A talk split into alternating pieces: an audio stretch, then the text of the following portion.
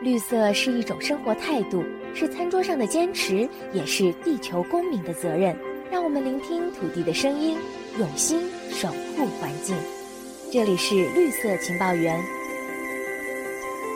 我是麦小甜。今年以来，全球食用油的价格飙涨。中国人的油锅担心的不只是价格，还有塑化剂污染这件事。这几年，各地市场监督管理局频频检测出食用油的邻苯二甲酸酯超标，也就是我们常说的塑化剂。最近，中国环保团体无毒先锋在电商平台购买高人气的食用油，也发现食用油的邻苯检出率高达五成以上。中国的油瓶子出了什么事？我们先请无毒先锋的高级项目主任吴婷说明这一次的调查结果。其实食用油已经成为了我们邻苯暴露的来源之一，所以呢，我们做了两组调查。那一组呢，就是针对婴儿辅食油的；另外一组呢，就针对的是普通的食用油。关于婴儿辅食油，我们是在京东、淘宝、拼多多上呢，一共购买了四十五件婴儿辅食油，包括这个核桃油啊、牛油果油啊、亚麻籽油啊，各十五件，送往了第三方独立检测机构呢，进行三种邻苯的一个测定。那测定结果呢，显示这四十五款婴儿辅食油呢，有二十三款的这个样。品都检测出来了，至少含有一种邻苯，那么检出率呢是百分之五十一，那超过零时限量值的呢，那只有一款。第二组呢调查，我们主要针对的是普通的食用油，那一共有十六款。那这十六款的其中的前十款呢，是我们在京东和拼多多上就是购买的销量比较靠前的样品，还有六款呢是我们通过公众送检而来得到的样品。那么在这十六种样品中呢，有至少十一款检测出来了一种邻苯，那它的检出率呢就是百分之六十九。嗯，有三款呢超过了这个零食限制量。我们可以看到第五次中国总膳食研究，这是一本书，然后这本书里面。说明了我们存在着很多的这个邻苯暴露的问题，像谷类、肉类、蔬菜、豆角、薯类、饮料、水中，都存在着这个邻苯暴露的情况。我们看这个猪肉超过了两千七百八十八倍，所以我们不能够忽略膳食中邻苯暴露叠加的问题。我们特别邀请毒理学专家、台湾中原大学副教授张明威来到节目。你好。赵教授根据无毒先锋的调查，百分之五十一的婴儿辅食油检测出邻苯二甲酸酯，虽然只有一件样本是超标的，可是对婴幼儿来说，这样的健康风险，我们是不是不应该大意呢？对，因为婴幼儿他对于塑化剂的这个耐受性是比成人要来的低很多的。当这种环境荷尔蒙进到我们身体来的时候呢，其实婴幼儿造成疾病的风险相对来说是。比我们要大很多，所以严格来说的话，在婴幼儿的产品里面，它的相对的铺路量，还有它的铺路的浓度，都应该要更严格的被把关。所以基本上来说，即使超标只有一件，这个超标的量，其实我们刚刚看到这个数字，其实也是非常的高，它超标五点六倍。所以其实就算是真的让小朋友接触到这样的产品，而且是在一个无知的情况之下持续的使用的话，这个婴幼儿他的健康。可能会造成非常非常大的一个伤害。您怎么样看待食用油的邻苯二甲酸酯的高检出率呢？看到这个结果，其实我是真的蛮担忧的，因为这个结果其实就反映出二十年前台湾的食品工业其实也是有高几率就是塑化剂的残留在我们的食品里面。我觉得中国的这个食用油它可能出了很多问题。那当然这个问题一来，除了这个油本身，它可能在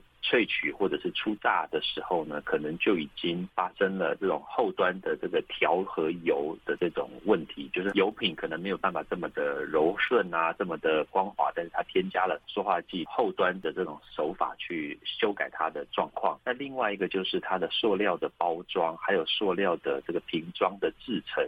其实都已经反映出它的制成的问题，其实都非常非常的糟糕。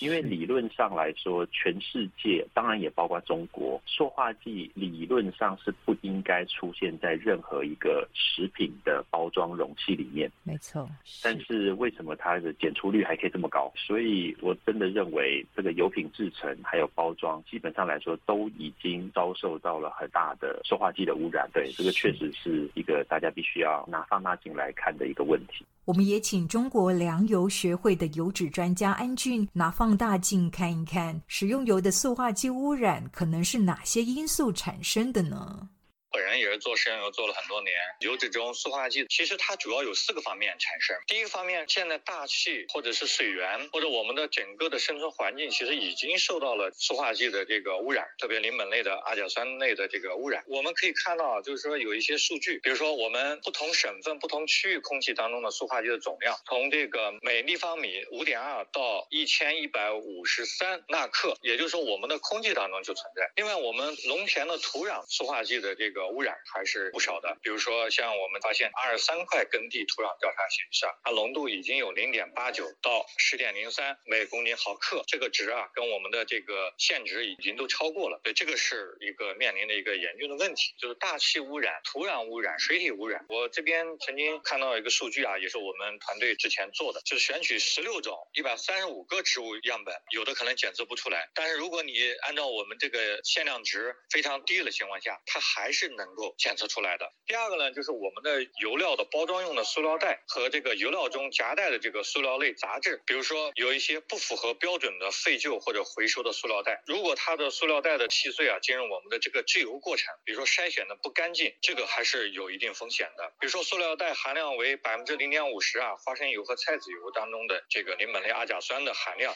分别为不含塑料杂质时的二点五倍和三点一四倍，这是有相关数据的。所以塑料杂质是引入。这个风险呢很重要一点。另外呢，在这个食用油的加工当中，肯定不免会用到一些加工助剂，进入到我们的有一部分向食用油中迁移，包括一些像塑料设备啊、塑料管道啊、塑料件啊。如果这里面选用不合格的，或者说本来含有一些超我们限值的一些塑料，去也会迁移到食用油里面。第四个方面呢，如果使用了不合格的塑料的包装容器，经过高温长时间的储存，它有可能也会。进入到我们使用，这个非常的值得我们的关注。张树，那么我们从中国的市场检测结果来看呢，主要的超标的邻苯二甲酸酯类物质是 DVP 哦，那么另外 DEHP 还有 DINP 这两种物质也常被验出哦，为什么这三种塑化剂常常验出超标的呢？这三种塑化剂呢，最常被验出来，主要原因就是因为它的功能性真的是太好了，它是可以帮助我们的这个塑料产品可以软化。基本上来说，我们的生活的这些用品里面没有办法说完全不使用这样子的塑化剂，不然的话，我们的塑胶就是真的硬邦邦。PVC 的这种材质的这种塑胶里面，一定都会添加塑化剂进去。那相反的，PVC 以外的材质的话，目前来说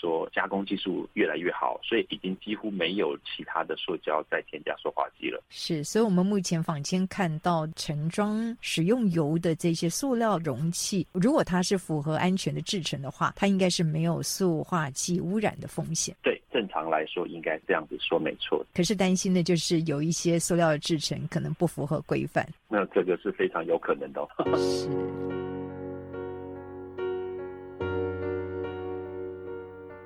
赵教授，到底邻苯二甲酸酯类的物质对健康存在着哪些危害？这个危害确实是蛮大的，它对于男生跟女生来说会有一些不一样。那特别是针对小朋友在还没有青春期发育期之前的伤害特别的大。那当然，在这个成年人也是有一定的危害。那小朋友来说的话，男生可能就会让他生殖系统可能发育不全，男生的生殖器呢可能也长不大，然后相对来说会比较小一点。也有很多研究发现说，这个精子不只是数量会下降，精子的游动。力也会下降。那女生来说的话，可能就会有让她性早熟，让这个月经提前在七岁八岁就来了，这个也是有记录的。所以这个其实是对于生殖的这个问题来说，生育能力或者是人口增加的这个问题来说的话，其实都是会造成非常大的一个影响。那除此之外呢，它对于成年人来说也会造成免疫系统的伤害，然后也会造成脑神经的这个神经发育的一些。伤害。张教授，您刚刚提到塑化剂对于生殖系统的影响，那么最近国际一篇研究就指出呢，最近半个世纪以来，全球男性的生育能力已经出现断崖式的下降，那精子总数其实目前看起来是下降的超过六成。研究人员就推估，原因之一可能是受到化学物质还有环境的影响。您认为塑化剂在这当中是不是有可能是潜在的罪魁祸首之一呢？塑化剂，我相信它一定是罪魁祸首之一啦，因为塑化剂它化学结构呢，它就是很明确的扮演了一个环境荷尔蒙的角色，所以当它透过任何形式，包括用吃的，包括是用呼吸的，其实它都有非常高的几率呢，进到身体里面来之后，累积在我们的生殖系统里面，所以时间久了，那当然我们吸入的量多了，自然而然它造成的伤害就会更大，